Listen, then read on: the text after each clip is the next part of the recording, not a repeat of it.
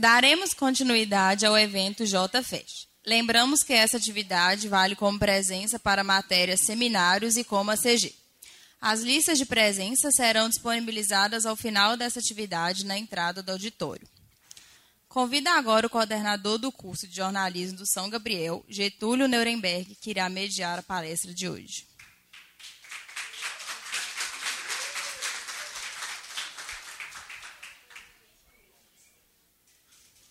Obrigado mais uma vez pela presença de todos. Para falar sobre o tema o fact-checking no combate a notícias falsas, convidamos Douglas Silveira e Natália Leal, da agência Lupa.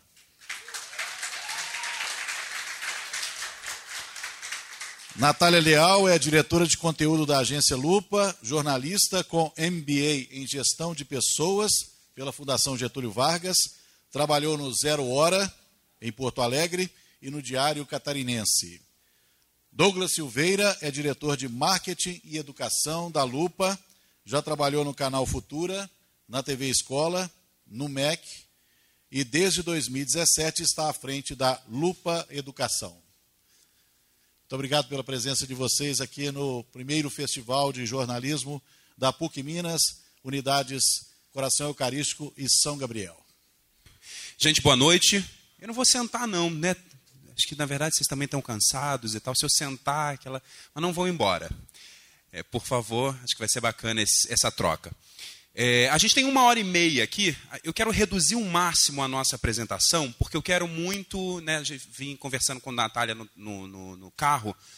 Para a gente é muito interessante a troca, tá? É, conversar com vocês, bater um papo, porque eu acho que muitas das dúvidas é, surgem desse diálogo, dessa troca. Então a gente faz uma apresentação da agência e aí a gente abre para algumas perguntas e tal. Então todas as dúvidas que vocês tiverem, por favor, é, levante a mão, mesmo que se quiser interromper no meio, a gente interrompe. Eu acho que fica mais dinâmico do que a gente falar ó, durante uma hora, enfim. Então quando tiver alguma dúvida, fala que aí a gente abre pra, a palavra para vocês e a gente bate esse papo aqui, tá? É, Primeiramente, queria agradecer, como o professor é, apresentou, eu sou o diretor de marketing da agência e temos aqui a jornalista e o publicitário. Já vi que só tem jornalista aqui porque eu perguntei sobre, né? Não tem nenhum publicitário? Uma publicitária. Dois, três, sejam muito bem-vindos. Eu falo isso porque é, o trabalho do fact-checking, né, principalmente da agência Lupa, a gente entende que no começo, lá, é, é três anos atrás, a gente caminha aí para o quarto ano, a Lupa é um sonho de três jornalistas que se juntaram, saíram dos seus veículos tradicionais né, de imprensa, o Globo, a revista Piauí, para fundar o Fact Check, né, para funda, fundar a agência Lupa e trabalhar com o Fact Check. Quando eu entrei um ano depois da agência, eu falei: eu sou o publicitário dessa turma, dessa galera de jornalista, porque está precisando de um publicitário. Né? E aí a gente entende, na verdade, que o trabalho da agência, né, que tem aí jornalismo na veia, precisa muito da colaboração de outros profissionais de outras áreas, principalmente da publicidade, da TI, quem mexe com mídias sociais.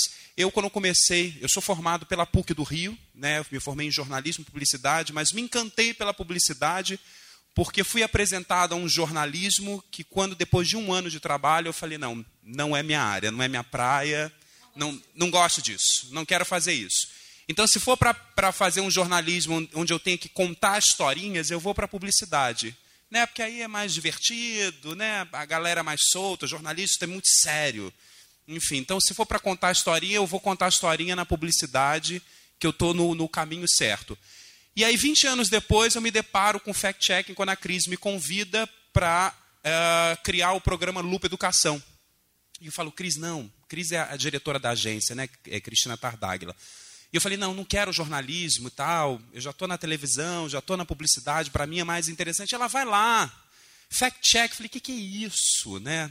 Vai, você vai gostar. E aí, quando eu conheci essa galera, eu falei, nossa, se eu tivesse sido apresentado a esse, essa modalidade, a esse gênero do jornalismo 20 anos depois, talvez eu, talvez eu teria sido um bom jornalista. Mas que bom que eu pude acrescentar, né, com toda a experiência, com essa galera toda, esses jornalistas que entenderam que para você fazer um bom jornalismo hoje, a gente precisa de uma palavra chamada colaboração e transparência. Né? Duas delas que é o que mantém o bom jornalismo hoje.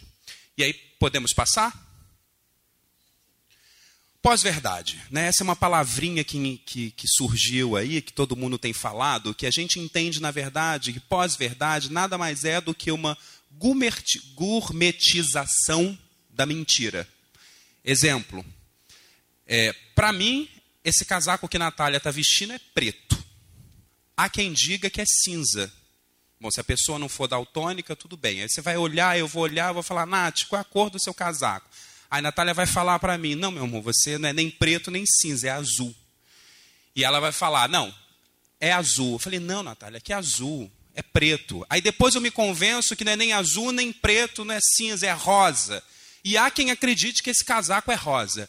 E aí a gente entra num cenário onde o que importa, na verdade, é sua crença em determinado assunto. E aí a discussão ganha um, um, termo, né, uma, um, uma, uma, um grau de, de loucura tão grande que é, não importa a verdade dos fatos, né? a veracidade da informação, importa aquilo que você acredita e o que você defende, sendo mentira, sendo verdade ou não. E aí a gente surge dentro desse cenário de pós-verdade, que eu entendo, gente, que dentro da comunicação, dentro da história, por exemplo, da filosofia, a gente pode até relativizar o termo verdade né? porque não existe verdade absoluta, o que é verdade hoje não é verdade amanhã. Eu também sou pós-graduado em filosofia, eu adoro essa discussão. Né? E ela cabe. Mas dentro do jornalismo, a gente trabalha com a verdade da informação, a verdade do, dos fatos, o que foi apurado. Por mais que essa informação ela ganhe mais, pra, mais à frente alguns desdobramentos, né, que torne essa informação mais robusta ou não, ou que desminta aquilo que que num, num, num, primeiro momento as evidências é, é, diziam isso ou levava a pensar a isso, é, a gente tem que entender que dentro do jornalismo, dentro do fact-checking, a gente trabalha com a verdade da informação, não dá para relativizar isso. Né? Então, como. E, aí vocês podem perguntar: o que, é verdade para vocês? É aquilo que é um fato apurado. E a gente chega através dessas informações a partir da análise de bancos de dados públicos. Tá? E aí eu coloco um vídeo para vocês, que foi uma ação que a gente fez, está dentro lá, professor, é, do... É, o vídeo, acho que está dentro da... Pode ser, eu já baixei eles aí, isso. Aí, amplia aí. Isso foi uma ação que a gente fez em vários países com algumas plataformas de checagem, entre elas a Lupa no Rio de Janeiro, e nós perguntamos para a população: a verdade importa para você? Você ama a verdade? e fizemos uma ação controlada.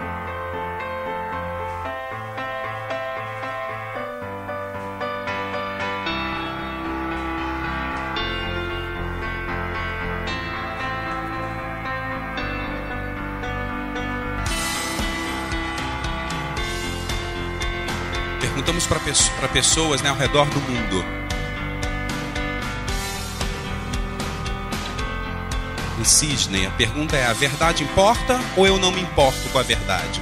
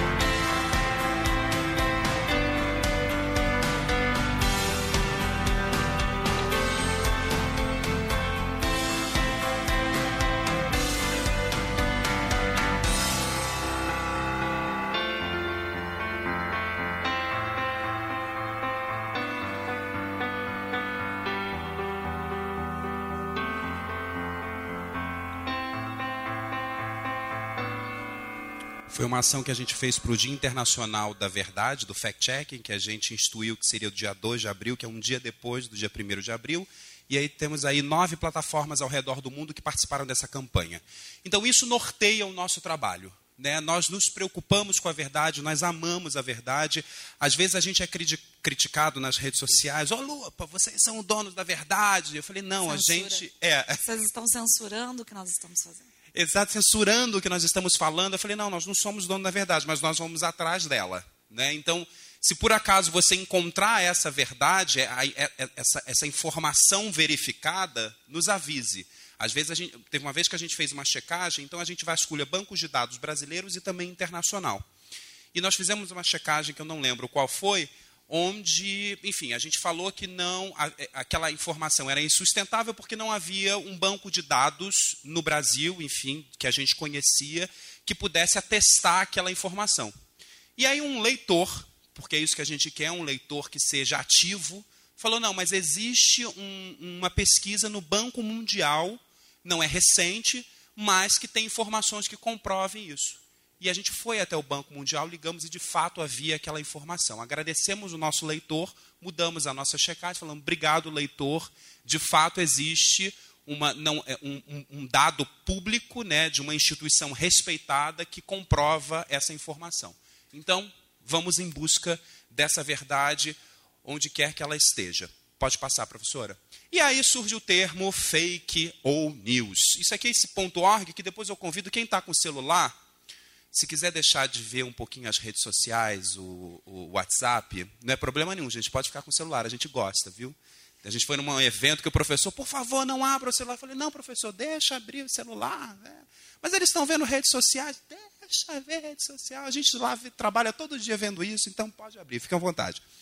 FakeNews.org foi uma parceria que a gente fez com o canal Futura, onde a gente fez uma ação com tutoriais, informações voltados para o ensino médio. Né? A gente começou a perceber que havia uma demanda muito grande de alunos do ensino médio que precisavam saber de informações muito simples e básicas do combate à desinformação, utilização de ferramentas de combate à desinformação, e aí é, criamos essa plataforma com conteúdo e que a gente percebe que até universitários, empresas têm utilizado esse conteúdo né, em palestras, em eventos. E aí, explique para a gente por que, Natália, não utilizamos o termo fake ou, ou fake news. Uh, fake news é um termo que se popularizou a partir da eleição do Donald Trump. Uh, e esse é um termo bastante complicado para quem trabalha com fact-checking, porque ele é um termo contraditório em si. Se a gente está tratando de notícia, a gente não pode estar tratando do que é falso. Se eu falo fake news, o que, que eu estou querendo dizer?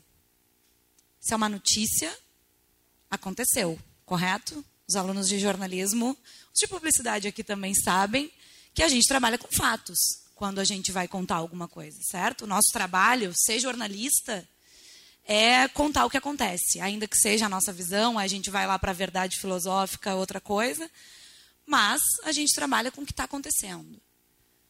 Se isso é o princípio da notícia, a gente não pode chamar uma coisa que é notícia de fake. Então, como princípio do fact-checking, a gente não usa o termo fake news. A gente usa o termo desinformação ou informação falsa ou conteúdo falso. Quanto mais a gente dissemina o termo fake news, mais a gente prejudica o jornalismo. Mais a gente joga contra o que a gente está tentando salvar nesse momento. E é quase um adjetivo utilizado pelo Trump também, né? É, you are fake news. Né? Então, para não tornar isso popular, obviamente, aí os publicitários aqui de plantão, é, eu peço muita permissão aos repórteres e aos diretores de conteúdo da Lupa, porque eu falo assim, gente, eu preciso usar o termo fake news entre aspas, ou eu preciso utilizar a tradução como notícia falsa, uma tradução mais literal. E quando você termo. fala mentira? É, Pois é. Só porque, porque é uma forma das pessoas é, entenderem o que a gente está falando. Então, assim, com muita cautela eu utilizo isso, mas eles brigam comigo. Né? Então, é uma licença quase poética publicitária mas de fato a gente nas nossas checagens, enfim, a gente não utiliza essa expressão porque foi uma decisão da IFCN, International Fact Check Network, que regula as principais plataformas de fact checking do mundo, né? Essas nove que vocês viram na campanha fazem parte da certificação da IFCN e a gente vai falar dela um pouco mais para frente. Próximo.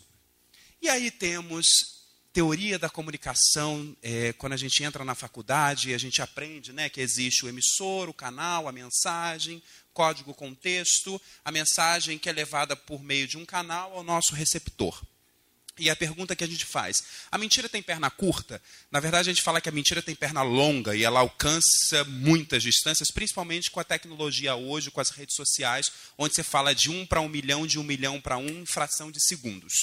O que a gente diz que, na verdade, o que está mais curto é o canal. Porque antigamente, e a crise do jornalismo, Natália me corrija né, se eu estiver falando alguma bobagem, ela se dá justamente nisso. Por quê? É, hoje você tem o emissor, o, é, cada um de nós, dono do seu próprio canal, das suas redes sociais, tem o seu público, né? você, você fala para quem você quiser, você não depende de um veículo de comunicação para ser ouvido, para ser visto, né? você faz a sua própria publicidade e não depende mais né, de, de, de, uma grande emissora de TV, ou de uma notinha num jornal, ou de uma notinha numa revista. Eu tenho um amigo, por exemplo, que é produtor de teatro, e ele estava fazendo um, um orçamento enorme para a publicação da peça em jornais, em mídia. Eu falei, gente, mas você vai gastar uma grana e você não vai ter a adesão que você quer. Pega parte desse dinheiro, um terço desse dinheiro, e investe em anúncios no, no Facebook, no Instagram que o teu, o, o, o teu retorno vai ser muito mais fácil. Ele não me ouviu. Duas semanas de estreia, a peça não encheu. Aí ele foi para o Instagram, gastando, Instagram, para as redes sociais, enfim, gastando muito menos. E aí a peça começou a lotar. Eu falei, tá vendo? Hoje a forma como as pessoas se comunicam é diferente. Há quem julgue que o, o textão acabou, né? Os, a nossa diretora então fala, textão acabou, gente, acabou. Né? Não, não existe mais isso, ninguém mais lê isso. Não sou eu. É, não é a nossa diretora, a Natália. Então, na lupa, a gente tem essa divergência também. Isso aqui quebra pau, gente, mas a gente se respeita. No... mas é uma coisa. Eu falo assim: se um dia a gente é acusado de direito, outro dia diz que esse povo não entende como é a gente. Tem... E eu sou o mais louco, assim, da, da, da, galera, e sou o mais apaziguador. Que eu falo assim: gente, eu vou ali ao banheiro tomar um café e já volto. Eu falei, gente, aí como está o clima aí? Voltou? Não, porque está dizendo que não sei o quê. Mas toda discussão é baseada. É, é, nos nossos princípios éticos. Né? Então a gente trabalha ali no limite do respeito, obviamente. Né? Em algum momento, quando a coisa está muito quente, a gente né, esfria, porque a gente trabalha com pessoas que pensam diferente. E o que norteia o trabalho da, da lupa é estar fundada, ter base muito sólida, que é, são os nossos princípios éticos, enfim, que a gente vai conhecer um pouco mais para frente. Então, quando a gente fala assim da crise do jornalismo, eu, como publicitário, publicitário entendo que isso aqui está cada vez mais encurtado. A publicidade, meus amigos publicitários, não investem mais dinheiro aqui, né? anúncio de jornal, cada vez menos. É, cada vez menos as pessoas querem pagar por conteúdo, porque acha que você pode se informar por meio de redes sociais e tal. E nós fomos dar uma palestra numa faculdade de direito, onde um grupo de estudantes, quase se formando né, é, é, em direito, falou mas a crise do jornalismo é culpa do PayPal. Falei, hã? Explica, não, não entendi. Do, do, PayPal, do, do paywall. Coitado do PayPal, PayPal ó. Não tem nada a ver com isso. Ó, ato falho. Do paywall. E aí eu falo assim, peraí, explica, como assim culpa do paywall? Não é, porque vocês, na verdade, querem cobrar por conteúdo e as pessoas, na verdade, têm conteúdos disponíveis na internet. Eu falo, pois é, mas para a gente é, oferecer conteúdo de qualidade, a gente paga funcionários para isso. Né? A gente tem um escritório, a gente tem jornalistas né, que, que saem de suas casas, né, que exercem o seu trabalho e precisam ser remunerados por isso. Eu tenho uma agência onde nós começamos com quatro profissionais, hoje nós somos 15. Né, com um escritório que é um co-work metido à besta, que eu falo é caríssimo, e, enfim, é, isso não vem ao caso. Mas, enfim, como que a gente mantém essa estrutura toda? Da onde vem esse dinheiro? Né? Então a gente precisa, na verdade, monetizar isso, né? para que a gente consiga entregar para a população produtos de qualidade. E aí eu falo, gente, não é vergonhoso, vocês que estão na universidade, eu canso de dizer isso. Eu também sou formado pela PUC e na época que eu estudei na PUC, ensinava-se tudo. Ensinava-se a você escrever um bom texto, Nath também pode falar, a, ser criativo, a escrever bons anúncios, a ter um, uma, uma, uma percepção cultural do Brasil, do mundo, de uma maneira muito grande, mas a gente não aprendeu, pelo menos eu, me corrija se isso já acontece com vocês, a gente não aprende a ganhar dinheiro com o nosso trabalho. E aí, porque toda vez que você vai. É, quanto custa uma matéria? É, que, alguém liga para você, é preciso que você faça uma matéria. Quanto custa? Ai, ai, não sei, não sei, não gosto de falar de dinheiro, eu sou jornalista. Não. Os meus amigos americanos não entendem por que a gente não tem cadeiras de empreendedorismo sérias, robustas, que ensinam a gente a monetizar o nosso trabalho. Quanto vale o teu talento? Vocês passaram quatro anos dentro de uma universidade, isso tem um custo, isso tem investimento. Se vocês se nivelarem por baixo, ninguém vai respeitar vocês. Eu tenho um amigo, por exemplo, que termina uma faculdade de artes, né? Que a artes é tudo viajandão e tal. E aí é contratado por uma pessoa para fazer o trabalho. Eu falei, tá, você fechou. é, quanto essa pessoa está te pagando para você exercer isso? Ah, nem pensei nisso. O que importa é fazer. Eu falei, não, mas esse é o teu trabalho. Você não, não fechou com ela isso? Não, depois a gente veio. Depois que foi negociar, um, por um preço muito mais baixo do que, né, do que valia mesmo aquele trabalho. Eu falei, não, então você que se colocou nessa posição no primeiro momento. Então não tenham medo nem vergonha de é, é, se posicionar de, de uma maneira mercadológica dentro desse mundo capitalista. Né? Então, para a gente, lupa, obviamente que isso não interfere, não fere a sua dignidade. Né? Você vai trabalhar de forma ética, de forma transparente. Eu acho que isso tem que ter no trabalho de cada um. Né? Mas sair da faculdade achando que a gente com uma carteirinha azul ou verde né, vai conseguir um primeiro emprego. Eu lembro que na época da PUC todo mundo queria trabalhar na Globo, ou o publicitário queria trabalhar em agência. Né? Então, muitas das coisas elas acontecem dentro da própria universidade. Aconteceu com o Cris, por exemplo, aconteceu comigo, que tivemos a oportunidade de criar os nossos, o nosso próprio negócio, né? um mecenas, que é o João Moreira Salles, que estava disposto a investir num projeto da Lupa e falou: tá, me apresenta um plano de negócio da criação dessa agência. Ai, plano de negócios, business plan. Ai, e a Cris, eu não sei, eu sou, eu sou repórter, eu sou editora, né? não sei quanto vale isso, não sei e agora. E aí agora paga uma, uma, uma pós-graduação na FGV, né? foi quando eu encontrei a Cris também. Eu porque queria trabalhar com marketing digital, porque começava a perceber que as pessoas estavam muito presas ao analógico, à televisão, eu vim de televisão, como primeira tela, e aí eu percebi que aquele estagiário que colocaram lá, que era o, o departamento de multimídia, o departamento de uma pessoa, ah, brinca aí de rede social. E aí eu comecei a perceber, eu falei, gente, olha aquilo, se faz peça muito mais barato, você consegue se comunicar muito mais rápido com o teu público, um feedback muito grande, e essa empresa não está dando bola para isso. E eu falei, não, cara, eu vou aprender aquilo porque eu acho que, que, que, é o grande momento de, você fazer, porque isso aqui tudo está em crise. Fazer, fazer televisão é muito caro. Né? E aí, às vezes a gente não tem um retorno. E aí eu comecei a perceber que ali nas redes sociais, naquele universo da internet, tinha uma possibilidade de trabalho muito grande em, né, em, em ascensão e que eu precisava conhecer aquilo. Foi quando eu fui para a FGV, encontrei a Cris, a Cris é, é, estudando para aprender a montar uma empresa, que é a Lupa, e eu para cuidar de marketing digital. Né? Então, nesse, nesse universo, gente, se torna muito importante entender é, que a gente precisa começar a, a, a, a, aprender a transformar o nosso talento em produto. Né? Se a gente quiser ganhar dinheiro com o nosso trabalho. Tá? E não é vergonhoso, não. Tá? Vergonhoso eu acho não ser ético, não ser transparente, isso sim. Mas eu não entro dentro dessa seara.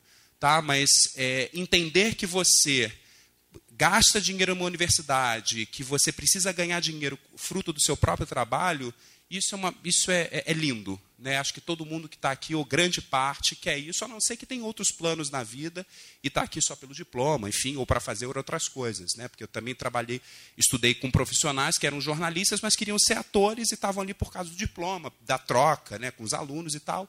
Mas eu acho que isso é de cada um. Tá? Mas é importante, na verdade, a gente não ter vergonha e chegar na hora de saber precificar e transformar o nosso trabalho em produto. E aí temos a crise que chama crise de jornalismo, isso aqui cada vez mais encurtado, a publicidade não investe dinheiro nisso. E aí o que, que se faz dentro desse universo? Quais são as alternativas que o jornalismo tem? Próximo. Temos aí a nossa grande bolha, que é o WhatsApp. Eu coloco aqui, porque na verdade a gente consegue monitorar Facebook, a gente consegue monitorar Twitter, mas o nosso grande desafio hoje acredito que para as plataformas de checagem como um todo, acho que Natália, não sei se concorda ou discorda, é o WhatsApp, onde é o maior disseminador de notícias falsas, porque a gente não tem controle. Uma vez postado alguma informação aqui, a gente não tem controle para onde, como e como as pessoas estão recebendo essa informação, motivo pelo qual nos deu, é, nos garantiu uma coluna no New York Times criticando justamente ou pedindo né, um posicionamento maior do WhatsApp em relação ao conteúdo que é postado. E aí entramos no fact-check. Antes da gente mostrar isso, a lupa ela surgiu com base numa, num evento que a Cris foi em Medellín, na Colômbia, que era a entrega do prêmio Gabriel Garcia Marques, o Gabo, né? E ela se deparou em 2004, 2014, desculpa, com o trabalho do Chequeado, que é a principal plataforma de checagem da Argentina. É, se vocês não seguem, eu aconselho vocês seguirem, eles têm um trabalho bem legal. E aí a Cris estava justamente na entrega do prêmio e viu esse vídeo, que era o vídeo que estava concorrendo ao prêmio. Não ganharam, tá? mas ganhou a simpatia da, da Cris, que na época era subeditora de política do jornal o Globo, voltou para o Globo e falou: precisamos fazer isso no Brasil. Estamos à beira de uma eleição de 2014, né, e há uma necessidade muito grande da gente trazer essa modalidade para dentro do jornal, que foi, e aqui ela se depara com o fact-checking propriamente dito. Próximo vídeo, professor, acho que é o. Se juntan los motoqueros, las teens, los camiones, se juntan los perros y sus dueños. Nos juntamos para correr, rezar y para ver el mundial. Así que nosotros también nos juntamos. Pero para chequear el discurso de los que toman decisiones. Hablará en instantes e ingresa a este predio la señora presidenta de todos los argentinos, la doctora Cristina Fernández de Kirchner. Y lo que estamos haciendo es increíble. Montamos una redacción acá en la Facultad de Derecho de la UBA. Con un grupo de voluntarios que vinieron valientemente a trabajar este sábado y con un grupo de especialistas. Y nosotros, con expertos y con voluntarios, vamos a chequear el discurso de la presidenta minuto a minuto. Arrancó el discurso. Señores y señoras legisladores. Apenas escuchamos las frases de Cristina que creemos que son chequeables, se las pasamos a los equipos que están trabajando estos temas y a partir de ahí empiezan a trabajar en encontrar los datos necesarios y que podamos eh, reflejar en la nota. Me siento un poco observada. Que llevó nuestro salario mínimo vital y móvil a ser el más importante de América Latina. No solo es un poco desprolijo de momento, pero eh, que tenemos acá que estamos, que estamos chequeando, por ejemplo, el salario mínimo vital y móvil más alto de Latinoamérica tiene que ver, hay que ver con qué dólar se está tomando ese salario. Oli, nosotros tenemos salario mínimo en dólares y en PPA, ¿no? Habilitamos un nuevo canal que se llama Dato Chequeado, que lo que nos permite es recoger información que, que la gente nos envía por Twitter o por Facebook y hay otra persona que se le ocurre una idea y sobre esa idea empezamos a buscar todos y eh, digamos la emoción es mucho mejor si es compartida. Vine hoy para solo para ver que hacía chequeado porque lo uso mucho en mis propias investigaciones, pero el sitio de web y nunca um, había experimentado el proceso. Cuarta reserva mundial de Shell y la segunda reserva de gases no convencionales. ¿no? Tenemos esa. 8.700 megavatios. ¿Cuánto? Decirle a Pau cuál es, se le puede subir. 131 litros por habitante consumen gaseosas en la República Argentina en el año 2013. Nos reíamos recién porque desde cantidad de Coca-Cola que toman hasta cantidad de motos, o sea, es una máquina de tirar frases para chequear, ¿no? Una máquina.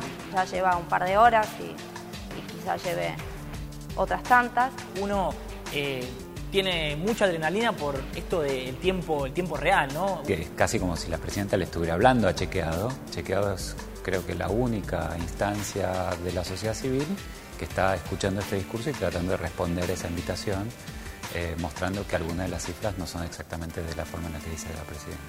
Yo lo que espero de acá a los próximos años, 10, 15, 20 o 30 años, en principio es que la información sea pública, que no exista, digamos, gente que eh, sea más importante porque tiene información.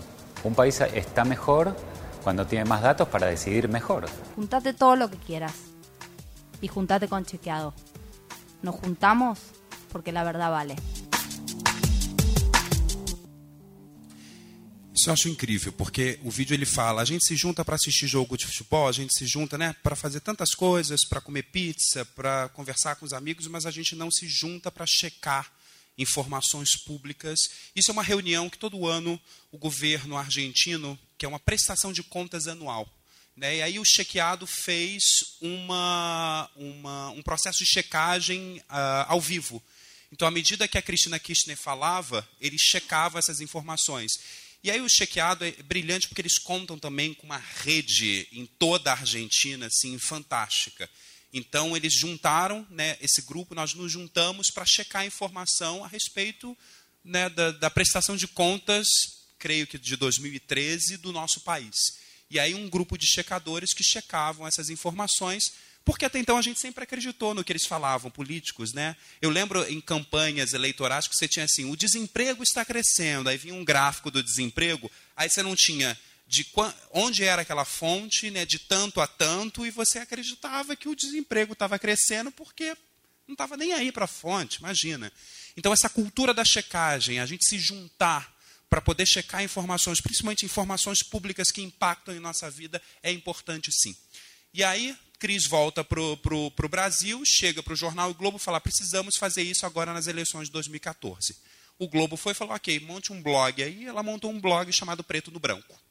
E aí o blog começou a ter uma repercussão muito grande, a ponto de é, as notícias, as verificações que, que eram compartilhadas ali, ter mais audiência, por exemplo, que a morte do Eduardo Campos. O, a tragédia que aconteceu na Boate Kiss, no, na, no sul do Brasil. E aí a gente fala, opa, peraí, tem produto. E aí essas informações da checagem saem do blog para o jornal. Ocupa lá uma página de política. Depois está ocupando a, a, a, a página inteira de política do jornal o Globo a ponto de outros jornais de cidades como do interior do, do, Brasil, Mossoró e tantos outros jornais ligarem para ela e falar assim: nós queremos publicar essa checagem, quanto custa? E a Cris fala: não sei, sou, sou editora não sei quanto custa. Liga para a agência do Globo, né? Eu só sou checadora. E aí eles começaram a vender esse produto, tá? E aí depois que terminaram as eleições, sucesso do preto no branco, né? A Cris falou então, vamos Globo montar uma uma sessão desse jornal aqui, né? Acho que é importante gente, de, de, dessa checagem, vamos montar um núcleo de checagem do jornal. Não, isso não vai ter futuro, isso só foi para as eleições e tal. Eis que o projeto morre, Cris volta a fazer o que ela fazia, os jornalistas que trabalham com ela também voltaram para suas editorias, só fazendo aquilo. Eis que um dia, na revista Piauí, ela também trabalhava na revista Piauí, e João Moreira Salles perguntou, Cris, e o preto no branco, cadê? Aquilo prestava um serviço tão importante para a sociedade? Pois é, o Jornal Globo não está sem dinheiro, acha que o fact-checking né, não, não é, é pontual, não tem futuro e tal. Ele falou, me apresenta um projeto. E aí surge a lupa, aquilo que eu já falei anteriormente, né? Ah, um projeto, como se faz um projeto, um business plan? E aí, em oito meses, ela corre atrás entrega esse projeto para a Lupa e o João financia a Lupa por três anos. Esse financiamento acabou e hoje a gente vive com as nossas próprias pernas, com os nossos próprios modelos de negócio, seja treinamento, palestra, venda de conteúdo e tantos outros, e prestação de serviço a empresas que a gente faz também dentro dessa área do fact-check. E aí, Natália, pode explicar um pouco a, a, a diferença dessas três modalidades, categorias de checagem do, do fact-checking propriamente dito e da agência Lupa. Vocês viram que o Douglas não para de falar nunca, né? É incrível. Adoro falar. Assim, ele fala, fala, fala, fala. Já contou um monte de coisa aqui para vocês que talvez vocês nem quisessem saber. Mas ele fala pra caramba mesmo. Gente, eu fico sempre emocionada quando eu vejo esse vídeo do chequeado, porque é uma coisa tão incrível o poder que tem um, a gente fazer o que a gente faz. Eu acredito muito no que a gente faz. Muito no fact-checking. Eu acho que a gente tem um, uma sede de informação no mundo hoje que a gente quase não dá conta de dar essa informação para todo mundo. E a lupa surge dessa, desse anseio por qualificar o debate público, por levar informação clara e transparente para todo mundo. E, obviamente, dentro do cenário de polarização política que a gente vive, o fact-checking já não dá mais conta do que a gente faz. Uh, na lupa a gente faz três coisas, basicamente. Né? O fact-checking, que é checar o que os políticos e atores políticos que não são necessariamente quem tem mandato ou quem está procurando mandato se eleger para alguma coisa, falam através de bancos de dados oficiais, de dados transparentes, dados públicos. Isso é o fact-checking. O debunking, que é o lixo da internet. É a gente dizer o que, é fato e o que, é boato, o que, que é verdade e o que, que é falso, do que a gente vê nos grupos de WhatsApp, do que a gente vê nos grupos de Facebook, nas publicações dos nossos tios, dos nossos pais, dos nossos avós e até de alguns amigos que, mesmo sabendo que não devem compartilhar, compartilham as coisas.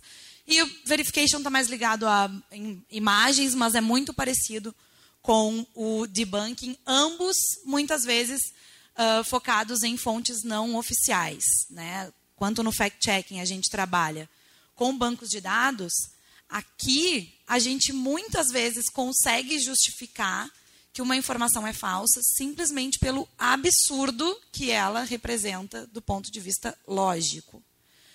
Uh, então a gente agora tem um foco bem grande nesse tipo de coisa por conta dos nossos problemas aí vindos, advindos das últimas eleições. Uh, mas são essas três coisas que a gente procura fazer com mais foco na lupa. E aí o, verifica, o verification, ele também, a, a, Nath, a Nath falou de, de, imagens, mas tem também questão de vídeos, né? É, é, um, é uma, um, uma categoria mais complexa, mais complexa, é. né? Porque você depende, por exemplo, é, de quem tem domínio da técnica, né? Porque às vezes, por exemplo, um vídeo onde você é, vê a manipulação do, dos lábios, é, por exemplo, de um político. Circulou há um tempo atrás, talvez vocês tenham visto um vídeo do Obama que era adulterado. Foi a partir desse vídeo que se, esse foi o principal exemplo que mostrava que agora podemos pegar uma coisa que não foi dita e colocar na boca de alguém como se tivesse sido dita e eu tô vendo aquela pessoa falar aquilo e ela não falou aquilo em nenhum momento. Isso foi editado, manipulado. É diferente da gente pegar um áudio de algum lugar e colar numa imagem, num vídeo e passar isso adiante. Isso normalmente é muito tosco, a gente percebe a olho nu. Mas esse tipo de manipulação refinada uh, é mais difícil de verificar, enfim, mas também está se tornando cada vez mais comum. Um, o Doug já falou, a lupa integra a IFCN, acho que vocês sabem, né? A gente uh, participa desde o início, desde que a lupa surgiu, ela é signatária do, da International Fact Checking Network. É uma tem princípios muito claros com relação ao que a gente faz e eles norteiam bastante o nosso trabalho. Em 2014, eram 40 plataformas de 20 países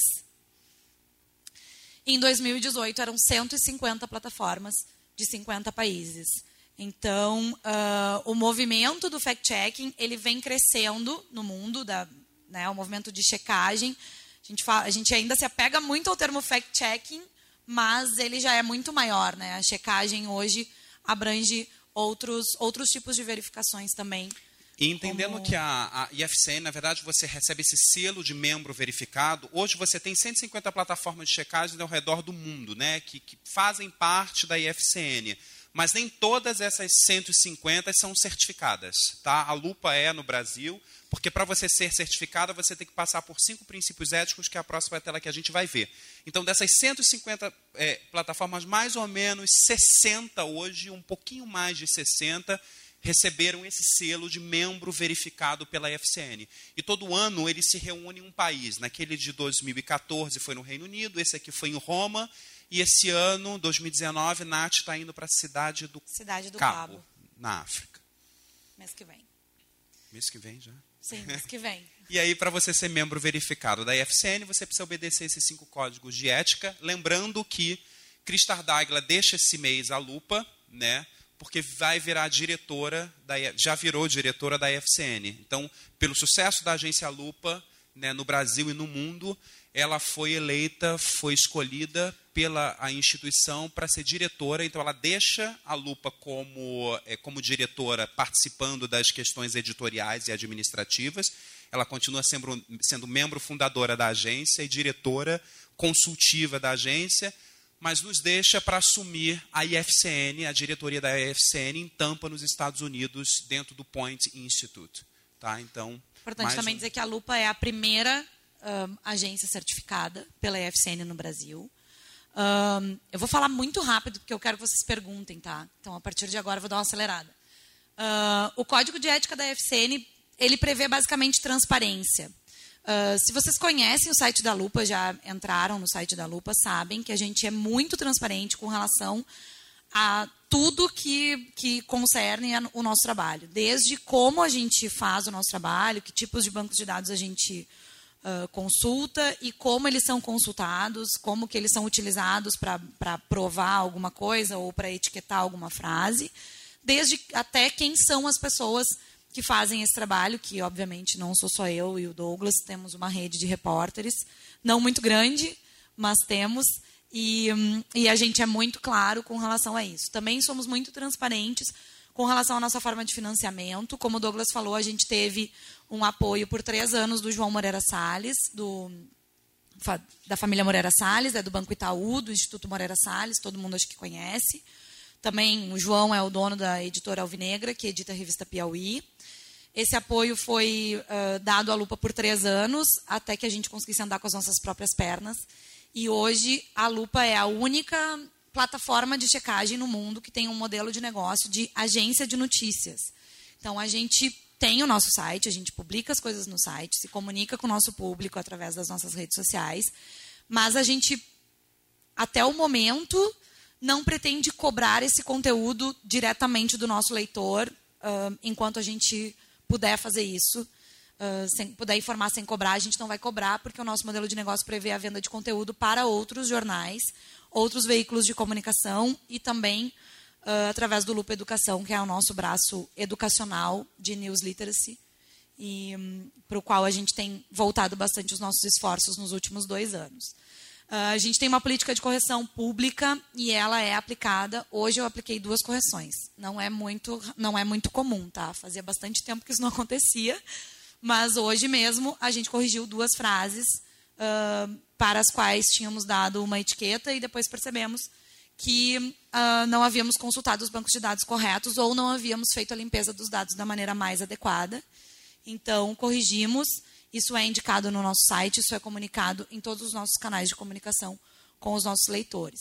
Além disso, temos a questão do apartidarismo, que é também uma exigência da IFCN. Todo mundo que começa a trabalhar na lupa assina um acordo de compliance e também assina um termo em que se compromete a não fazer parte de nenhuma organização política uh, e atesta que não é filiado a nenhum partido e também um, concorda com algumas diretrizes de comportamento em redes sociais que a gente exige para trabalhar conosco.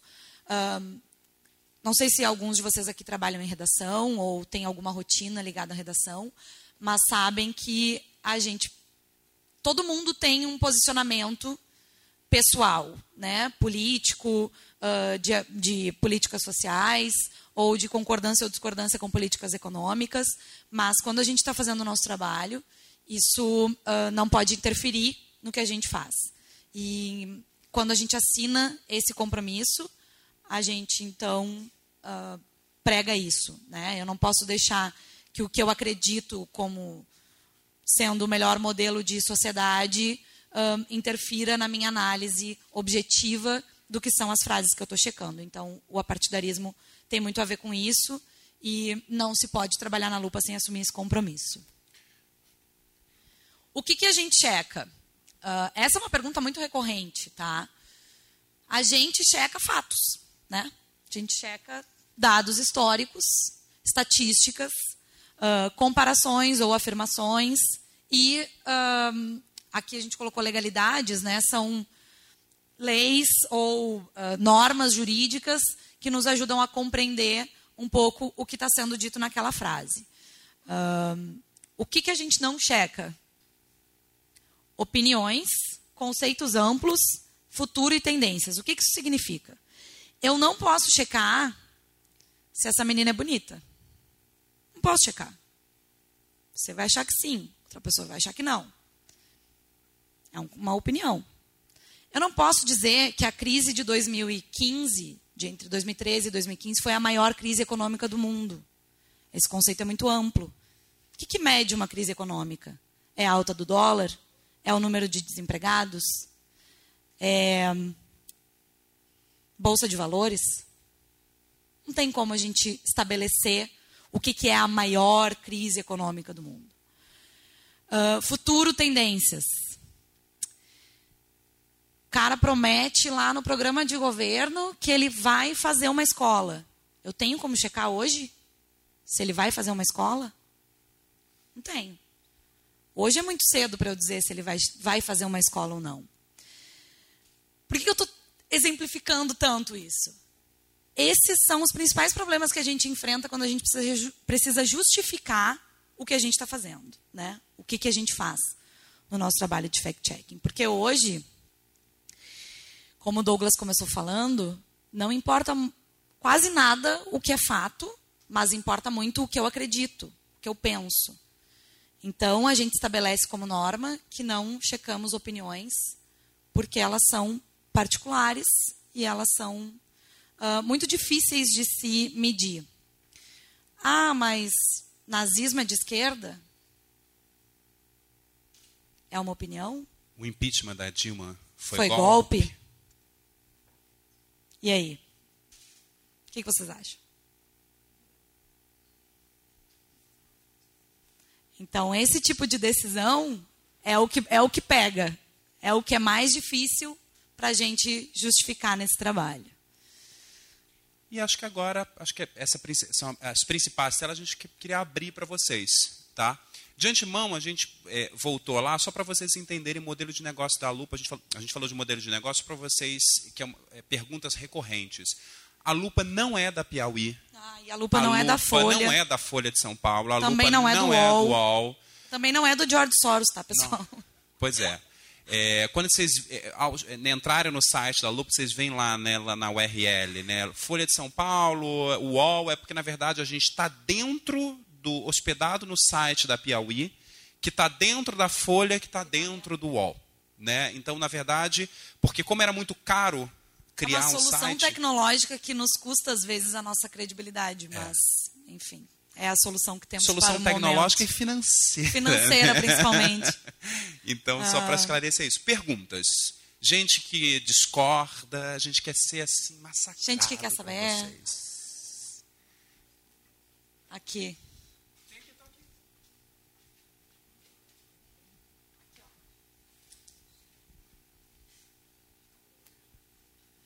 Boa noite, meu nome é Débora, sou do oitavo período de jornalismo.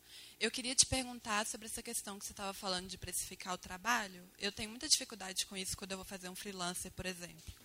É, aí eu tento me basear no preço do sindicato. Só que aí, já várias vezes, o cliente acha o preço do sindicato caro e sempre tem alguém que faz mais barato. Aí acaba que eu fico nisso. Ou eu sigo o valor que, que deveria ser o correto, ou eu perco, porque tem gente que faz mais barato. Então, como que como lidar com isso? Débora, que ótimo. Eu não vou te falar, eu não vou responder enquanto gerente de marketing da Lupa, não, tá? Eu vou, eu vou te responder enquanto profissional do mercado que se depara com isso o tempo inteiro. É, precificar um trabalho é a coisa mais difícil.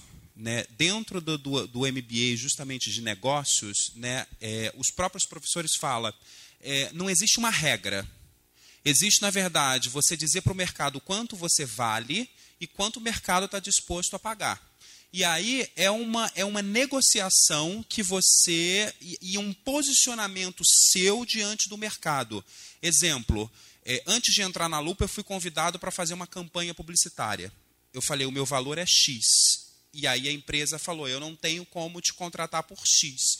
Eu tenho como te contratar por um valor três vezes menor do que esse. E aí eu falei, então você procura outro profissional, porque eu não estou disposto a, a trabalhar para ganhar três menos do que eu acho.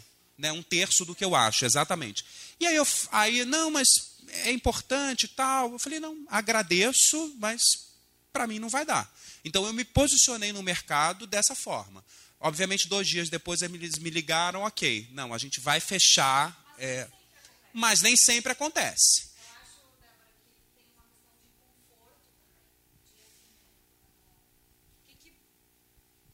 O que, que tu quer para ti como profissional, porque também não vale a gente fazer qualquer coisa por qualquer valor, né? Precificar o trabalho realmente é um desafio. Realmente, quando a gente está começando, é mais difícil ainda.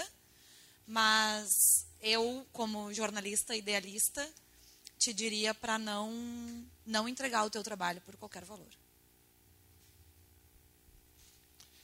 Oi, meu nome é Igor. É, eu queria saber se a gente pode falar da Lupa como jornalismo independente. A gente integra uma uma facção que chama 3i, né, que é formada por vários veículos que são nativos digitais e que se financiam uh, fora da grande mídia, assim, né? Faz parte do 3i, para vocês terem uma ideia, o Nexo, Nexo Jornal, a Gente, Agência Pública, Ponte Jornalismo, uh, Agência Mural, não sei se é Mural, não me lembro. Repórter Brasil, Nova Escola. Bril, não está mais, né? É, mas, assim, são várias iniciativas que se financiam ou através de fundos ou através de pessoas muito boas que dão dinheiro ou através do seu próprio trabalho, né? Um, não que a gente não se financie com o nosso próprio trabalho, mas são pessoas que não estão ligadas a esse modelo jornalístico clássico de publicidade e de assinatura de, de hum, leitor, né? O Nexo tem um braço de assinatura, mas também tem uh, investimento de fundo. O independente, eu acho uma palavra um pouco complicada para se falar de jornalismo, porque independente do quê? Né? Uh, o, o, jornalismo que tu faz, ele sempre depende de alguma coisa, nem que seja da crença que tu tem dentro de ti do que, que é jornalismo. Então, independente financeiramente, sim, mas é só sobre isso que a gente está falando? Acredito que não, né? Então, uh, a gente simplifica um pouco esse conceito de independente, faz parte desse, desse 3i, que é, tem esse, esse i de independente, mas nós, na Lupa, particularmente, não gostamos desse termo para além da independência financeira.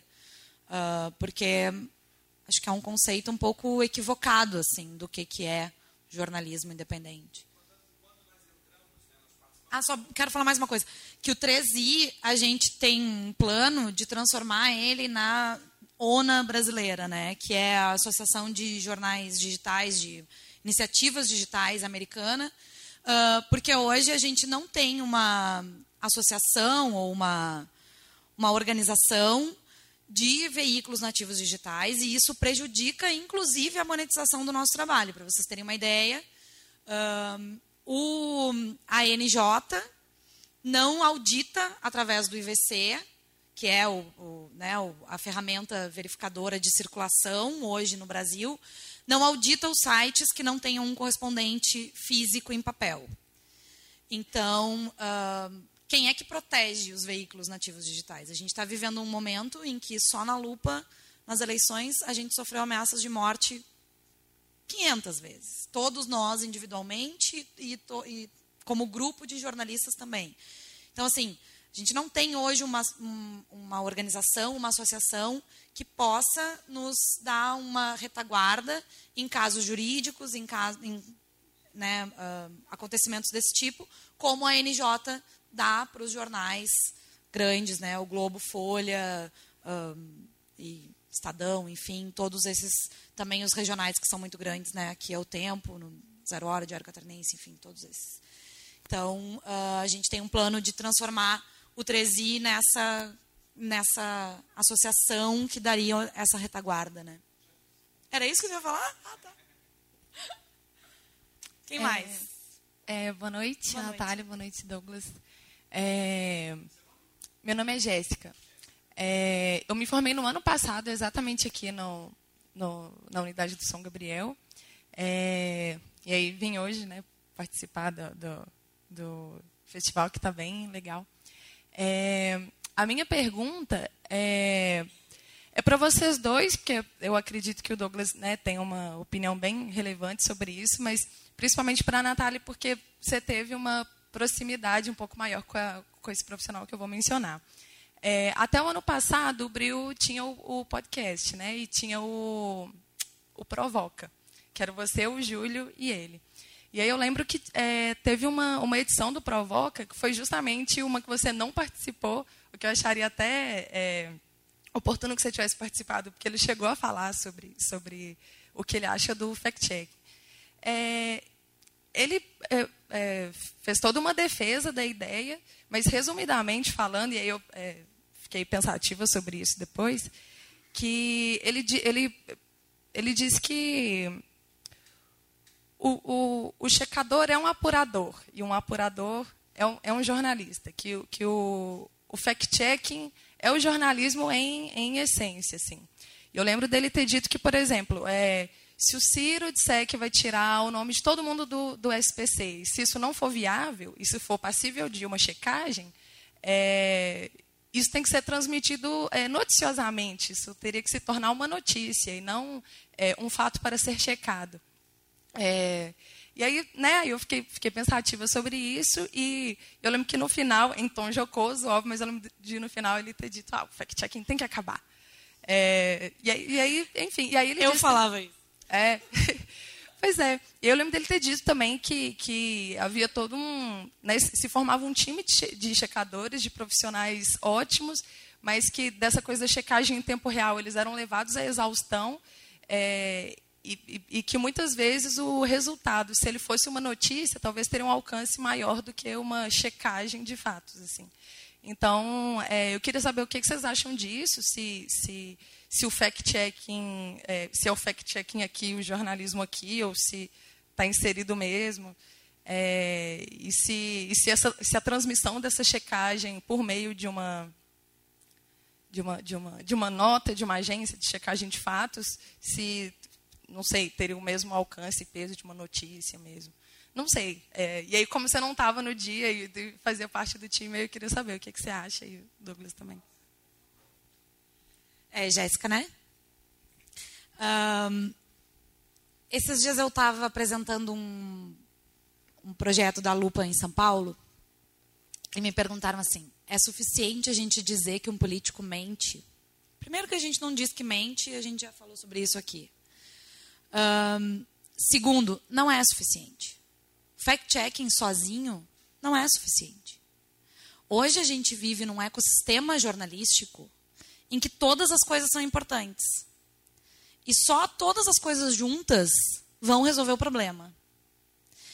Daí a dizer que o fact-checking tem que acabar ou que é desnecessário, acho que o Breno foi um pouco longe demais nesse, nesse conceito. assim. Ahn, o fact-checking, eu vinha hoje discutindo sobre isso com o Douglas. Ah, o fact-checking é uma parte do jornalismo, ele é uma base da reportagem, ele deveria ser feito com muito mais ah, cuidado por quem escreve reportagens maiores, por quem escreve, apura coisas mais densas, mas ele também é um gênero. Ele se tornou um gênero diante da necessidade de se comunicar coisas com muita rapidez e com muita clareza. Ahn, ah, se junta um time de checadores e eles chegam à exaustão num tempo real. Eu quero que vocês me digam qual é o trabalho jornalístico que não leva um jornalista à exaustão. Porque não estou dizendo que é certo, mas a gente vive disso. Então, assim, fact-checking, eu desconheço coisas que possam ser tão jornalismo como é o fact-checking. Como é tu entregar para alguém uma coisa etiquetada, dizendo isso aqui é verdadeiro, isso aqui é falso, isso aqui é exagerado, isso aqui é um verdadeiro, mas tem uma informação que esse cara não te contou. E eu vou te contar essa informação. Pega tudo isso aqui e toma a tua decisão. Porque a gente, como jornalista, tem uma mania, ah, quando faz notícia ou faz uma reportagem, ah, de usar uma linguagem que muitas vezes não atinge essa- as pessoas que realmente precisam saber das coisas. O fact-checking é muito mais direto, é muito mais simples. A gente diz é isso ou não é? Ou se não é, se é uma coisa que eu não posso dizer é ou não é, eu explico. Eu digo, ó, tem esse dado, mas também tem esse, não existe um consenso. Mas a gente esclarece coisas que muitas vezes é óbvio que uma reportagem é super interessante, que se o Ciro diz que não é viável tirar todo mundo do SPC, eu acho que tem que ser matéria para quem não faz fact-checking. Mas isso não me impede de fazer.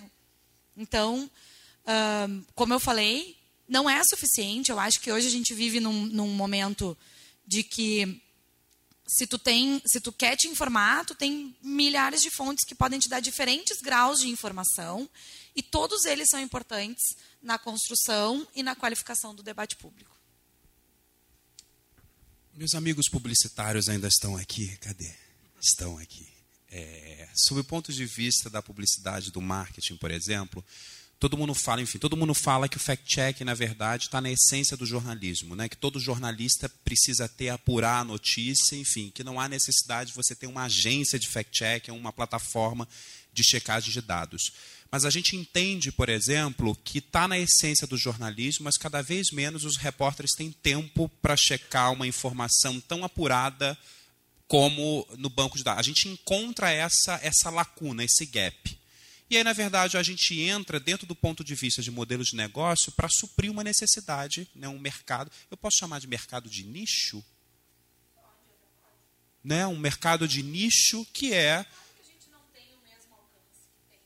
Uma reportagem, exatamente.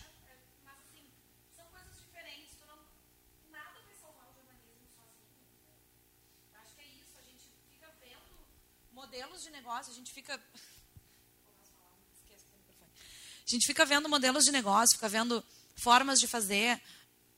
Nada, vai, nada é uh, a tábua de salvação do jornalismo. Cada vez mais, a tábua de salvação do jornalismo é a colaboração. É a gente olhar para as coisas de uma maneira uh, complementar e não de uma maneira de, uh, assim, de rivalizar as coisas umas com as outras. Sabe? Ah, só reportagem importa, fact-checking é desnecessário. Querido, para tu fazer uma reportagem, tu tem que fazer fact-checking, sabe?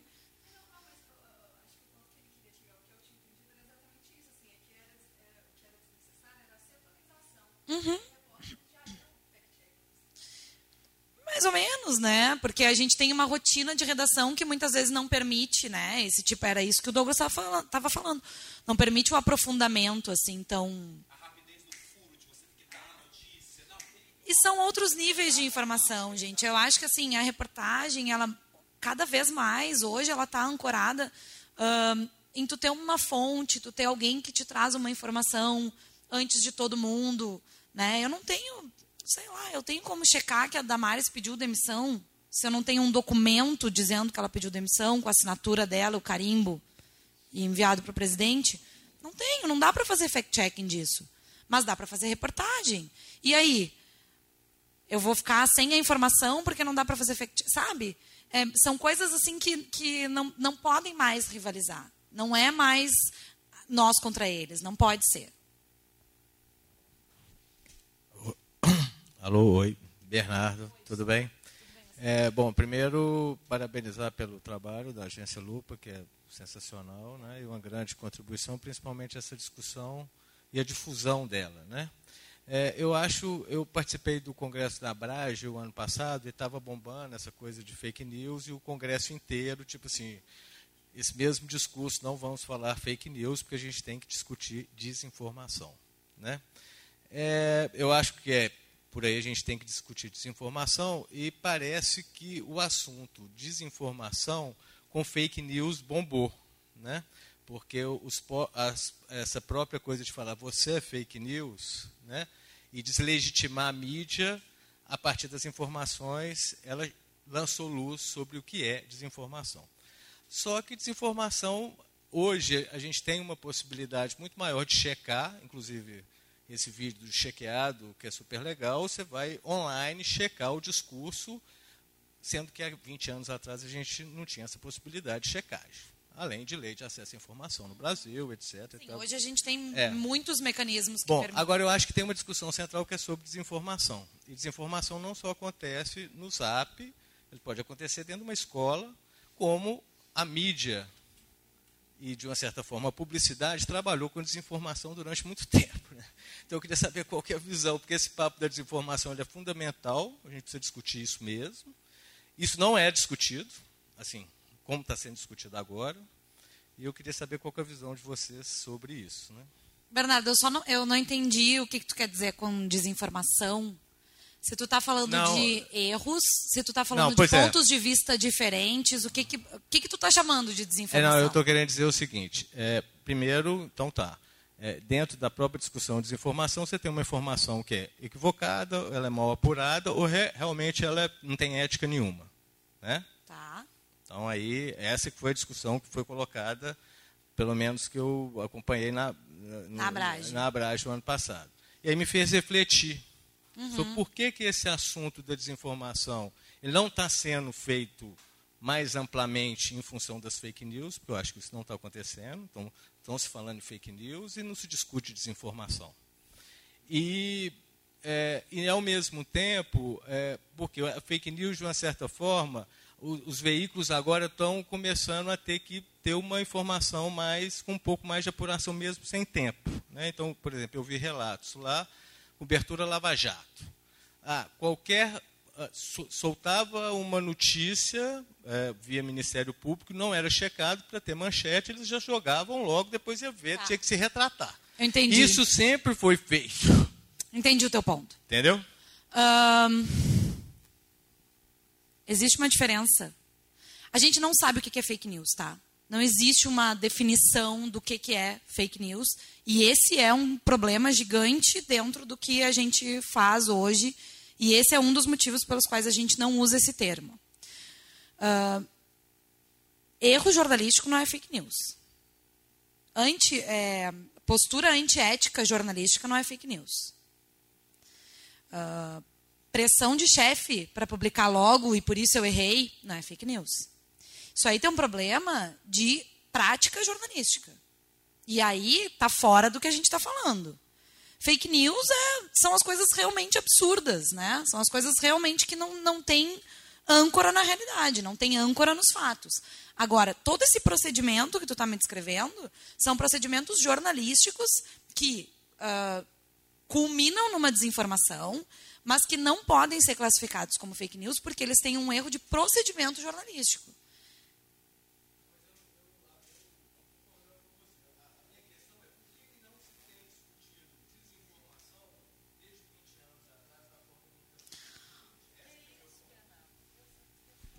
Boa, Bernardo. Assim, a gente entende, na verdade, que é, desinformação, no- me, me permita o termo, notícia falsa sempre existiu. Sempre. Né? Mentira sempre existiu. Só que a gente hoje vive dentro de um cenário que a informação ela roda muito mais rápido. E, e- e uma notícia falsa, a, a desinformação, a boataria, ela pode ser demasiadamente danosa se você não controlar isso de maneira rápida e instantânea.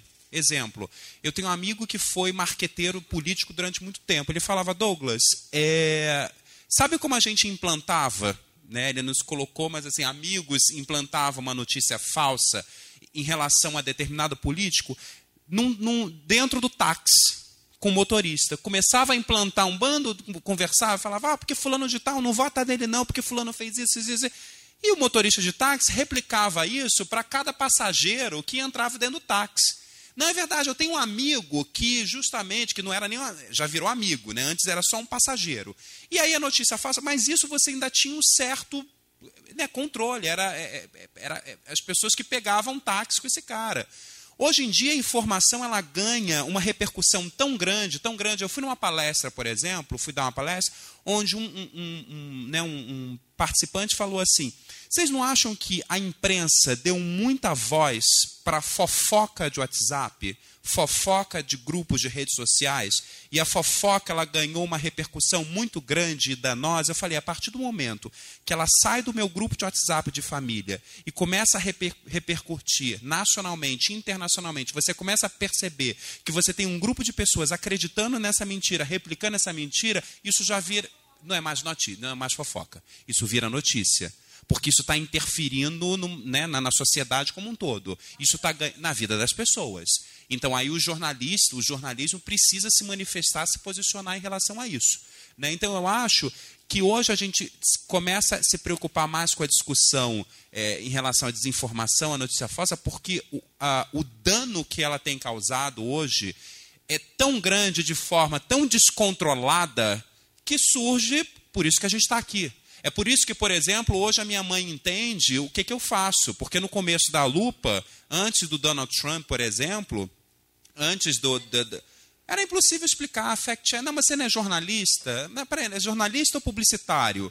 Então agora as pessoas começam a entender e a importância, como a Natália falou, gente, de unir forças. Porque só o trabalho do fact-check não dá conta da, da, gente frear notícias falsas. Né? Você precisa aí de uma de, da, desinformação, né? enfim, é, minha, minhas aspas. Eu sou publicitária, gente, aspas, sabe? Não, no Melo. Mas, enfim, é, por conta disso, a gente vive num cenário onde isso está se tornando fora do controle. Né? E cada vez mais. Né? Exemplo, gente, a gente não estou entrando no mérito em questão política não nada. A gente elegeu um presidente que tinha segundos em televisão e durante o processo eleitoral os outros candidatos estavam é, pensando em fazer né, parcerias, enfim, é porque queriam mais minutos em televisão. E a gente elegeu um presidente que se posicionou na internet. Né, não estou entrando no mérito do que foi dito, do que foi feito, enfim. Né? É, mas porque hoje a gente tem uma ferramenta poderosa. A gente não estava discutindo porque a gente se atrasou. Basicamente é isso. Porque o jornalismo uh, é tão autocentrado que muitas vezes não consegue perceber que tem coisas maiores do que sentar e fazer uma reportagem. Acho que basicamente é isso. É, o fact-checking, gente, não surgiu com as redes sociais. Tá? Não surgiu com a lupa, não, não surgiu em 2014. O fact-checking, a primeira, a primeira ação do fact-checking propriamente dito que se tem notícia foi em 1991, nos Estados Unidos, quando Brooks Jackson, que era um repórter da CNN, trabalhava em Tampa, na CNN, o chefe dele falou: olha, precisamos checar o que os políticos estão dizendo. O Bush pai concorria à eleição falamos, precisamos checar o que esses políticos estão dizendo, porque é uma quantidade de mentira absurda, as pessoas acreditam e elas não têm a cultura da checagem. E aí o Bruxelles falou: eu vou dar um verdadeiro, um falso para um político, tá? E para grande surpresa dele, os políticos que concorriam à eleição agradeceram, porque falaram: nossa, tem informações também que a gente replica há anos, que os próprios assessores de comunicação já, já tinham aquilo como verdade. Né? Então, havia má fé? Poderia, né? mas havia muita desinformação mesmo. Então, como a, a Natália falou, estamos aqui discutindo em 2018 é, verificação, 2019 agora, né? Perdão, é, tô, tô com, não, desculpa, é que eu estava ligado nas eleições de 2018. É, começamos a falar isso pensando nas, nas, eleições de 2018 e agora 2019 a gente já está pensando em 2020 e já estamos atrasados. É, Boa noite para vocês dois. Assim, agradecer muitíssimo por essa noite. Um salve aí para a galera do primeiro período, né, que está aqui. Então, eu acho assim, né, um momento de formação muito importante. Então, sendo objetiva para o Douglas, queria que você explicasse para a gente um pouco como é que é esse modelo de negócio. Quais são os principais clientes da Lupa? Como é que é essa transação? Acho que isso é importante. E para a Natália, talvez para vocês dois, eu queria é, que vocês voltassem nesse ponto, assim, o quanto claro que o trabalho de vocês incomoda, né? Então, de onde vêm as principais pressões? Vem de pessoas específicas, de empresários, de políticos específicos, assim, o que, que é uma, o principal desafio desse trabalho de vocês em termos né, desse trabalho que, obviamente, incomoda, sobretudo, momentos né, mais tensos e esse momento muito polarizado que a gente está vivendo? Rapidamente, nosso modelo de negócio, durante três anos, a gente obteve um financiamento do João Moreira Salles né, para testar esse modelo, agência de checagem.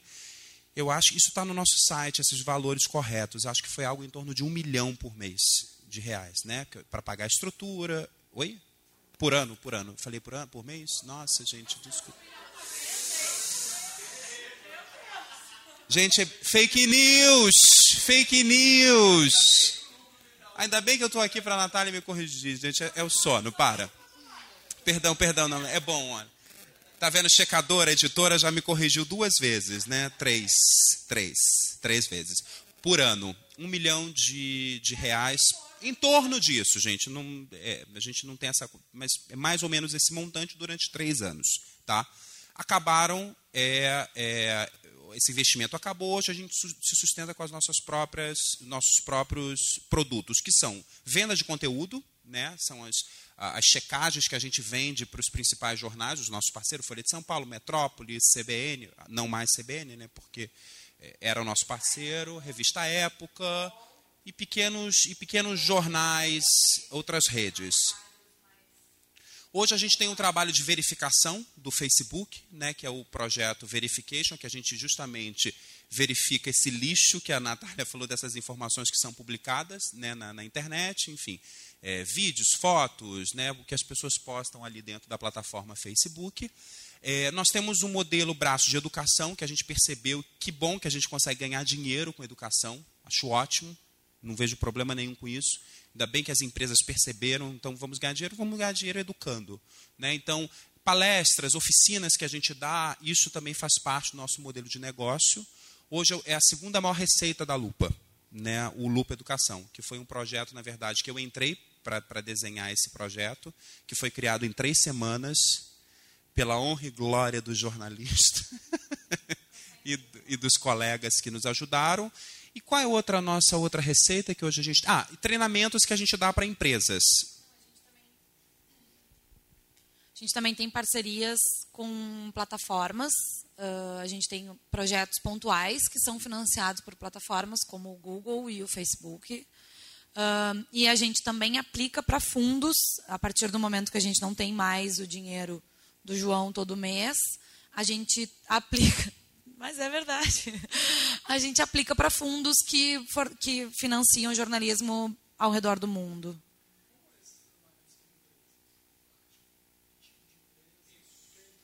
Deixa eu só responder a pergunta dela antes sobre as pressões. Nesse momento, a gente sente que a pressão vem mais uh, de redes sociais. Nunca aconteceu da gente ser coagido por um político específico ou por um empresário específico. Uh, toda vez que a gente entra numa campanha eleitoral, a gente avisa os políticos, eles já conhecem o nosso trabalho. Esse ano, na última eleição, a gente foi citado dez vezes na Globo News. Eles falavam coisas tipo: ah, eu não vou dar o número exato, senão o pessoal da lupa vai me pegar. Não vou falar exatamente o número, porque não quero ser desmentido pela lupa. Então, eles conhecem o nosso trabalho e eles são acessíveis. Não, não rola assim uma pressão direta, jamais Alguém vai ligar para dizer o trabalho de vocês é um lixo. Mas, pelo menos nunca aconteceu, né? Não digo que jamais vai ligar, mas não aconteceu até agora. Mas a gente sofre uma pressão muito grande em redes sociais, principalmente de influenciadores de direita, que questionam o nosso trabalho o tempo inteiro. E eles têm uma horda uh, de apoiadores, assim. É, é impressionante quando existe uma crítica ao trabalho da Lupa, partindo de um, de um, de um influenciador de direita, alguém que tem 200 mil seguidores, a gente certamente tem problema. Exatamente. Um, isentões, mamãe falei, os próprios Bolsonaro né, e apoiadores. Mas, assim, todo mundo nos odeia e todo mundo nos ama em algum momento. Isso oscila muito. Né? A gente também sofre muitos ataques da esquerda socialista morena é nossa fã, assim, ela adora falar mal do nosso trabalho. Então, tem um monte de, de pressões relacionadas a posicionamentos feitos em redes sociais. E, às vezes, é um pouco difícil de, de combater isso, mas a gente não sofre pressões assim pontuais de políticos nem de empresários. Pelo menos nunca aconteceu até o momento. Uh, os treinamentos de empresas, quer falar? E nisso é legal também do, dos nossos haters, por exemplo, que a gente participa de uma rede chamada Rede Cordiais, que a gente reúne, na verdade, gente que ama e odeia a lupa, tudo no mesmo lugar, que dissemina discurso de ódio, na verdade, né? É. Mas eu só eu falo assim em relação à lupa, porque a, num primeiro momento a gente ficou preocupado com isso. Eu falei, gente, é um ótimo momento, porque assim, é, quando a gente vai de peito aberto para uma discussão como essa, encontra esses haters e fala assim: por que você nos, nos odeia tanto? Qual é a crítica que você tem no, ao nosso trabalho? E aí começa a ter uma discussão tão positiva em relação àquilo que no final eles falam assim: nossa, mas agora eu entendo o que vocês fazem. Eu acho que rola muito uma coisa com o nosso trabalho da, das, desse sentimento de matar o mensageiro. É. Porque assim, ah, eu odeio vocês porque vocês dizem que o político que eu gosto mente. Bom, mas então odeio o teu político, porque eu só estou falando que o que ele está falando não é verdade. E a gente não está lá para pegar político, gente. Isso é importante saber do nosso trabalho, do tipo, ah, e hoje eu vou pegar o político tal, hoje eu quero dar um falso para o político. Gente, o que a gente quer de fato é melhorar a qualidade do discurso público. Não dá para esse político ficar ou de má fé ou e tal, falando a mesma coisa, o mesmo erro e é, é, é, corroborando para que essa desinformação se propague cada vez mais. Com relação ao nosso treinamento, por exemplo, a gente dá treinamento desde para a Rede Globo, por exemplo, para pesquisadores, como para empresas é, de plano de saúde, enfim. A gente entende que o fact-check não é uma modalidade é, a ser usada só para o jornalismo. Então, por exemplo, as empresas elas no contrato, a Rede Globo, por exemplo, já fizemos uma, eles nos contrataram mais para é, duas outras é, oficinas, para dar treinamento para pesquisadores, para que eles utilizem ferramentas para descobrir, por exemplo, como eles entregam conteúdo para os roteiristas, por exemplo, né? como eles checam aquela imagem, ferramentas que eles ajudem, por exemplo, a buscar cenários, alocações, entre outros. Exatamente.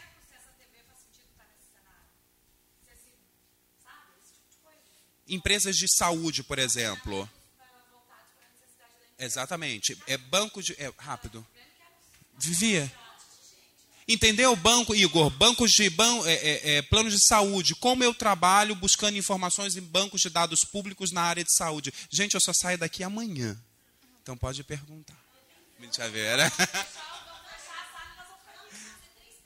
Três perguntas, encerra. Vão amanhã, gente, lá no. Então, é, você estava falando sobre a questão do WhatsApp, das redes sociais. Eu já queria fazer essa pergunta há muito tempo, então vou tentar formular. É, eu, particularmente, eu acho que a grande maioria, a gente se informa muito por redes sociais, Twitter, eu sou, uso muito Twitter, né? E na época das eleições teve é, essa coisa horrorosa no WhatsApp. E eu percebi que me parece ser muito fácil criar uma fake news, sabe? Tipo, me pareceu muito difícil. Nossa, como que eu vou desmentir para minha avó que não vai ter cartilha gay nas escolas? Eu fiquei, ai meu Deus. E a minha avó ficava, ai Luísa, você viu? E eu ficava tipo, nossa, como é que eu vou provar que é mentira? E tipo assim, são umas informações bizarras que às vezes a gente não, sabe? A gente que, sei lá, Tá, ver isso, não tem dimensão, mas é, eu acho que vocês não têm dimensão do quanto são, foram dissipadas diariamente e não era coisa que vocês tinham controle. E eu acredito que o meu questionamento seja que isso é um desafio para a gente que está formando em jornalismo, né? Porque às vezes muita coisa a gente não sabe a forma que circula e às vezes a gente passa como falso, porque eu lembro que eu cheguei a enviar uma mensagem para minha tia, que é nutricionista, e ela né, votou no candidato lá, e eu falei assim: ah, olha, você viu a questão dos agrotóxicos, né, que liberaram, e é uma coisa verdadeira, é, eu espero que seja. E aí falei, não, foram liberados. Aí ela não leu. A primeira coisa que ela me falou foi assim: ah, você tem certeza que não é fake? Aí eu pensei, tipo, não, putz, ela caiu na própria mentira, porque ela compartilhou tanto fake, compartilhou tanta coisa, e agora que eu estou mostrando o negócio com todas as fontes, apuração, do nutricionista falou, a moça ela falou e ela não está acreditando, aí eu fico confusa. Ué, mas que bom isso, né? Que, que bom que a sua tia teve essa, essa premissa de perguntar para você se é verdadeiro ou falso. É isso que nós precisamos. Pelo menos que as pessoas entendam que elas serão vítimas de notícia falsa e criar essa pulguinha atrás da orelha. É, boa noite, primeiramente. É, eu sou estou estudando publicidade, então vou fazer uma pergunta um pouco ah, mais voltada para a área da publicidade. Bem-vindo. Eu acho que a publicidade, a gente tem uma visão muito nossa do que é verdade, porque a gente tem um cliente a atender. E a gente, muitas vezes, a gente tem que é uma mascarar uma determinada situação para conseguir fazer aquela marca vender. Você acha que o fact-check é uma possibilidade dentro da publicidade? Porque a gente tem um CONAR, que é o órgão regulamentador, mas ainda assim o próprio CONAR comete muitos erros e a própria publicidade no Brasil é muito diferente, por exemplo, que é nos Estados Unidos, onde você pode na cara jogar na, no seu adversário uma coisa e aqui dentro nós temos uma série de outros conceitos, uma, uma série de outras coisas. Então você acha que é uma possibilidade de começar a implementar esse sistema de fact-check dentro da publicidade? É, seu nome? Gabriel. Gabriel, é, é eu estou brincando aqui com publicitários e tal, mas é, é importante a gente é, diferenciar o trabalho que é feito dentro da publicidade, né, que a gente vende produto e tal, com o trabalho do jornalismo. Né? O que eu faço, na verdade, é ser um publicitário dentro do jornalismo. E aí minha postura é outra. Obviamente que a questão da publicidade ela, ela esbarra por eh, dentro de muito esbarra por interesses muito mercadológicos, né? De vender uma imagem que não é verdadeira do produto e tal. E aí isso vai mesmo da postura da agência, né, que se propõe a fazer isso, do próprio cliente. Eu acho que quando a gente pensa publicidade dentro do jornalismo, que é o que a gente está fazendo agora, é, todas essas questões éticas, esses princípios éticos que foram norteados aqui, precisam estar dentro do nosso trabalho. Agora, obviamente, a ferramenta do fact-check ela pode ser, e eu acho que deve ser usada na publicidade para a gente ter cada vez mais transparência é, dentro do trabalho que a gente exerce é, extra fact-check, né? Digo, fora do, do veículo do jornalismo, que aí a gente tem dois públicos e demandas completamente diferentes. Oi, boa noite. Meu nome é Ian. Gabriel, uh, eu acho que o fact-checking está totalmente alinhado com o princípio de transparência, que cada vez mais é exigido pelos públicos. Eu acho que se a publicidade aderir ao fact-checking, uh, principalmente em questões de marca, de branding e rebranding, eu acho que tem muito a ganhar. Acho que a gente pode, através do fact-checking, combater alguns mitos relacionados a marcas. Acho que isso é super importante. E acho que as marcas ainda não perceberam o quanto essa ferramenta pode, pode uh, ajudar na comunicação delas com um público que cada vez mais se preocupa com missão e propósito e muito menos com quanto paga ou quanto, né, ou o que, que aquele produto de fato me, me dá. Nos Estados Unidos, para você ter uma ideia, o, Beijo, o McDonald's ele utilizou o trabalho dos checadores para poder desmistificar é, questões que estavam ligadas diretamente à marca. Hambúrguer com carne de minhoca. Então, o que, que eles fizeram? Os checadores, venham aqui.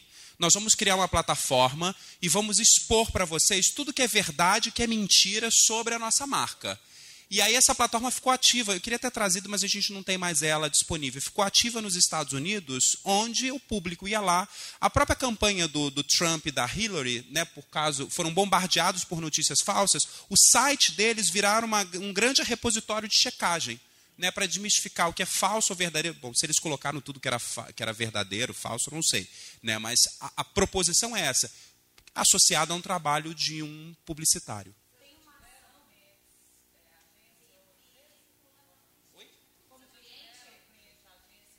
Ainda não.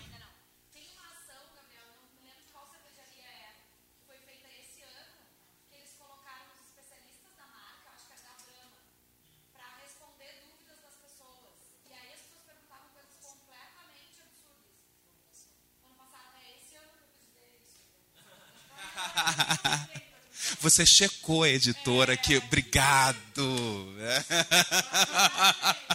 Olha, saiu em grande estilo, hein? Pode, pode, tá liberado, pode ir embora.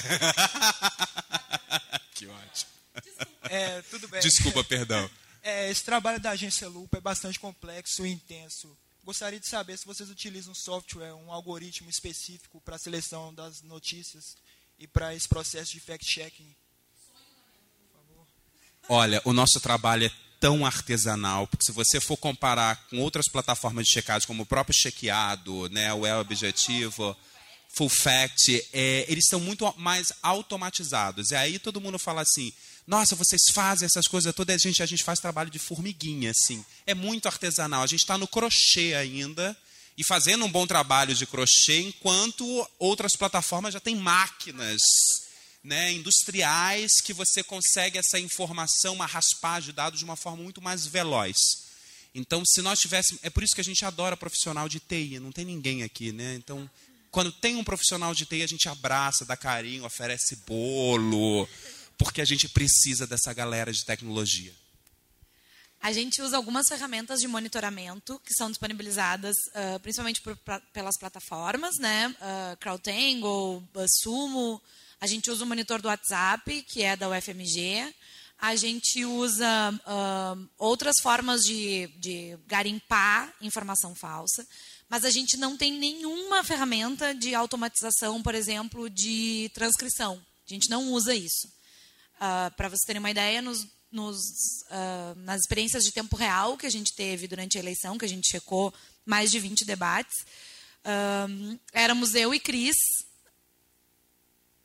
ouvindo e transcrevendo as coisas que eles estavam dizendo. Então, assim, silêncio absoluto na sala. Tipo, meu, perdi se o cara falou milhão ou bilhão. E agora? Como é que a gente vai checar isso aqui? Então, realmente, uh, é muito artesanal. Mas eu te confesso que eu acho um pouco assim, um pouco por desleixo nosso, porque existem ferramentas. O Full Fact, que é da, da Grã-Bretanha, tem uma ferramenta de transcrição. O Aos Fatos utilizou essa ferramenta durante a eleição, não para todos os debates, porque em determinado momento eles não conseguiram mais adaptar a plataforma deles. Mas existem, só que a gente não utiliza. É, sou a Milena, boa noite. Vocês chegaram no assunto que eu ia perguntar, então vocês já responderam metade da, da minha questão. E é o seguinte: vocês falaram que é um trabalho bem de formiguinha mesmo. Mas vamos supor, tá circulando, tá lá na rede aquela notícia lá. Qual é o primeiro passo que vocês usam, que vocês fazem para começar a verificar? Ou seja, vocês entram em contrato diretamente com a fonte, ou já vai utilizar é, essas ferramentas tecnológicas?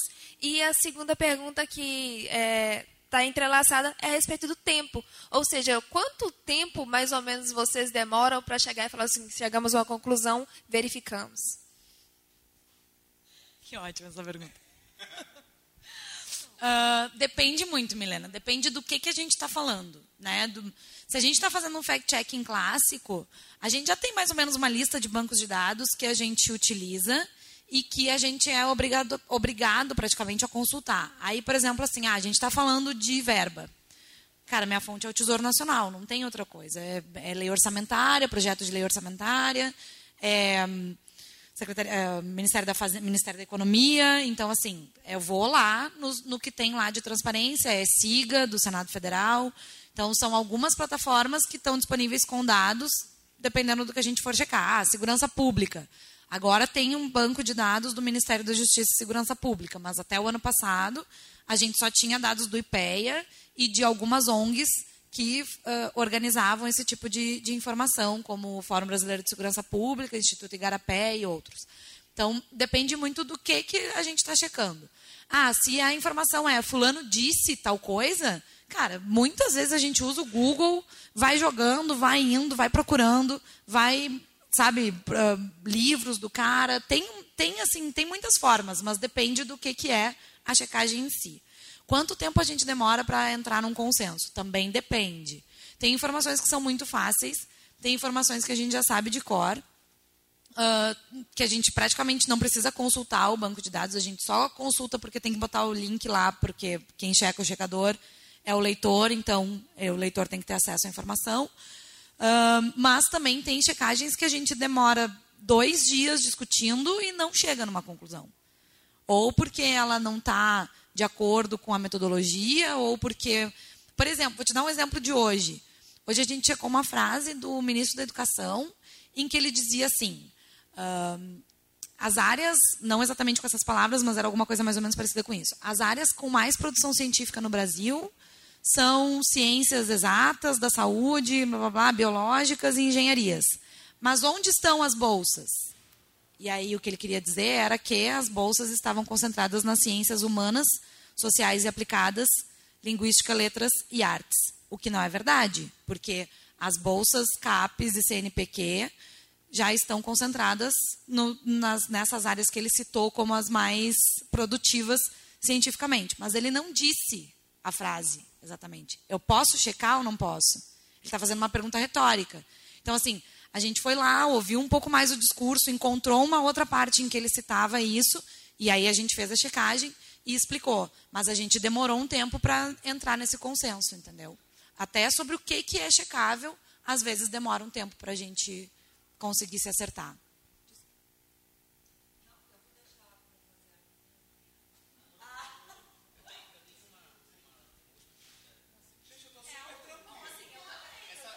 Gente. É. Amanhã, amanhã tem mais. Amanhã. Amanhã às 10h30, Douglas Silveira e Natália Leal estarão no prédio 43 do Campus Coração Eucarístico. Então, quem não fez a pergunta, né, Viviane? É. Viviane vai ser a primeira. Isso.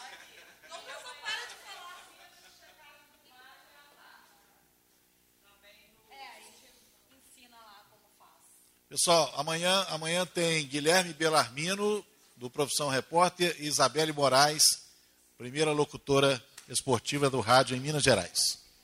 Essa produção é do onde você vem aprender